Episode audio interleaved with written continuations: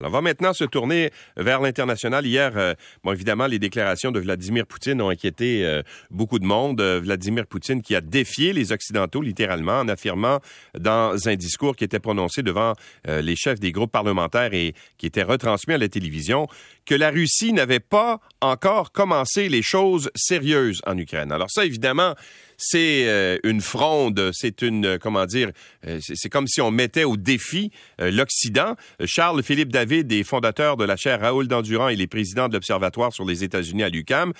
bonjour, Charles Philippe. bonjour Louis. Alors, qu'est-ce qu'il faut tirer de cette déclaration-là de Vladimir Poutine? C'est de la frime ou si vraiment il menace? Ben, moi, je dirais que c'est de la bravade. Alors, évidemment, il y a beaucoup de symbolique et il y a beaucoup de gestuels là-dedans. Euh, c'est pas euh, vraiment nouveau, euh, Louis, de la part de, Poutine. Quand même, euh, il a déjà menacé, n'est-ce pas, de nous incinérer avec ses armes nucléaires si nous intervenions dans le conflit en, Ukraine. Ouais. donc, quand même, vous voyez, j'évoque cette allusion pour montrer qu'il faut en prendre et il faut en laisser. Cependant, c'est sérieux. il, est, il est clair, il est clair qu'il prendra tous les moyens pour, au minimum, obtenir le Donbass je pense que c'est un objectif maintenant euh, réaliste pour lui. Qu'est-ce que ça veut dire, tous les moyens, Charles-Philippe? Euh, ça veut dire euh, déployer tout ce qu'il faut comme équipement, tirer toutes les roquettes et les missiles possibles, recruter tous les soldats qu'il peut trouver sans procéder à une mobilisation générale pour avoir donc les effectifs, ressources humaines et le matériel pour finalement, en fait, gagner cette guerre sur la durée contre l'Ukraine et que celle-ci n'ait pas les moyens de résister cet euh, assaut euh, sur le Donbass ou contre le Donbass. Moi, je pense qu'on en est là et, et, ça prendra encore certainement, je pense au moins plusieurs semaines avant que cet objectif soit accompli. Regardez chaque ville qui est prise par la Russie. C'est quand même long. C'est quand même très, très long et, et, et certes, ils réussissent mais à quel prix et pendant combien de temps? Vous avez eu deux grandes villes euh, euh, dans l'est de l'Ukraine qui ont tombé, Mariupol et, et, Severodonetsk. Et là, il en a deux autres dans sa mire pour effectivement acquérir ou conquérir tout le Donbass. Euh, alors, Kramatorsk et Slovansk. Je ne sais pas combien de temps ça prendra à l'armée russe pour réussir, mais je pense que c'est ça son objectif et il y en a encore, je le répète, pour quelques semaines. Bon, ben, je vous posais la question à savoir euh, qu'est-ce que ça veut dire euh, tous les moyens, parce que euh, c'est avant-hier, l'ex-président russe Dimitri Medvedev avait évoqué, lui, le recours à l'arme nucléaire. Il avait dit, et là je vais le citer, il dit l'idée même de châtier un pays qui a le plus grand arsenal nucléaire au monde est absurde en soi et ça crée potentiellement une menace pour l'existence de l'humanité. C'est pas encourageant quand tu lis ça venant d'un ex-président, là?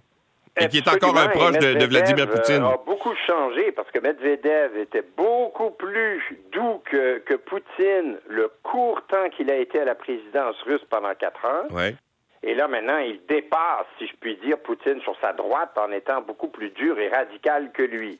Là aussi, j'en prends et j'en laisse, et j'en ai pour preuve le fait que Poutine ait lui-même prononcé ses paroles en disant et en menaçant d'une réplique nucléaire, toute intervention direct, souvenez-vous, de l'OTAN dans le ciel de l'Ukraine euh, avec les avions de chasse et des bombardiers de l'OTAN. Il avait fait cette menace à l'époque. Oui. Alors, j'en prends encore une fois et, j'en laisse. Euh, je ne crois pas, Louis, que, que ces bravades de Medvedev ou de Poutine vont ralentir, arrêter ou stopper l'effort euh, des alliés, dont nous, le Canada, pour fournir les armes, des armes de plus en plus sophistiquées à l'Ukraine. Et d'ailleurs, l'Ukraine a besoin de ces armes. C'est leur bouée de sauvetage. S'ils n'obtiennent pas et n'utilisent pas ces armes dans les prochaines semaines, là, je pense, comme dit l'expression, que les carottes sont cuites.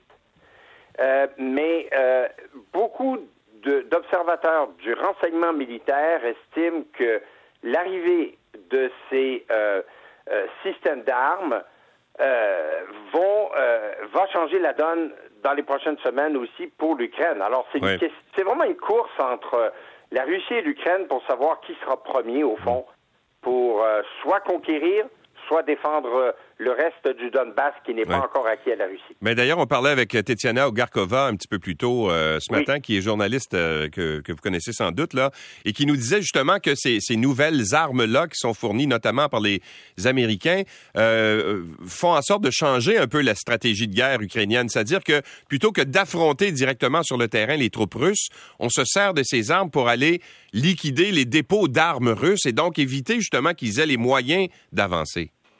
Dit est très vrai, Louis, parce que, et c'est là que réside toujours, et personne ne peut garantir euh, qu'il n'y ait pas d'escalade, mais c'est là que résident les dangers et les risques d'escalade.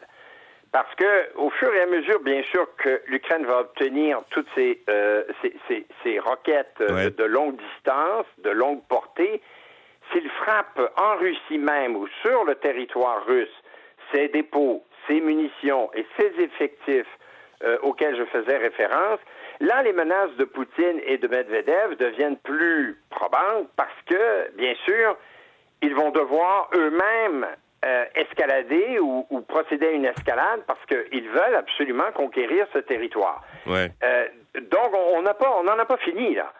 On n'en a pas du tout, du tout fini avec ce, ce conflit. Et je ne sais pas comment il va se terminer. Mais c'est clair que la détermination des alliés de l'Ukraine, elle, reste pleine et entière, autant que celle euh, du président et de l'ancien président russe. Merci beaucoup, Charles-Philippe David, de, vos lumières sur cette euh, question euh, très délicate. Merci beaucoup. Je vous en prie, je n'ai pas de réponse définitive, malheureusement, à non. suivre. Si, si, vous en aviez, vous seriez probablement l'homme le plus populaire au monde, je pense. Oui, probablement. Bonne journée, bon week-end. Au revoir. Charles-Philippe David est fondateur de la chaire Raoul Dandurand. Il est président de l'Observatoire sur les États-Unis à l'UCAM.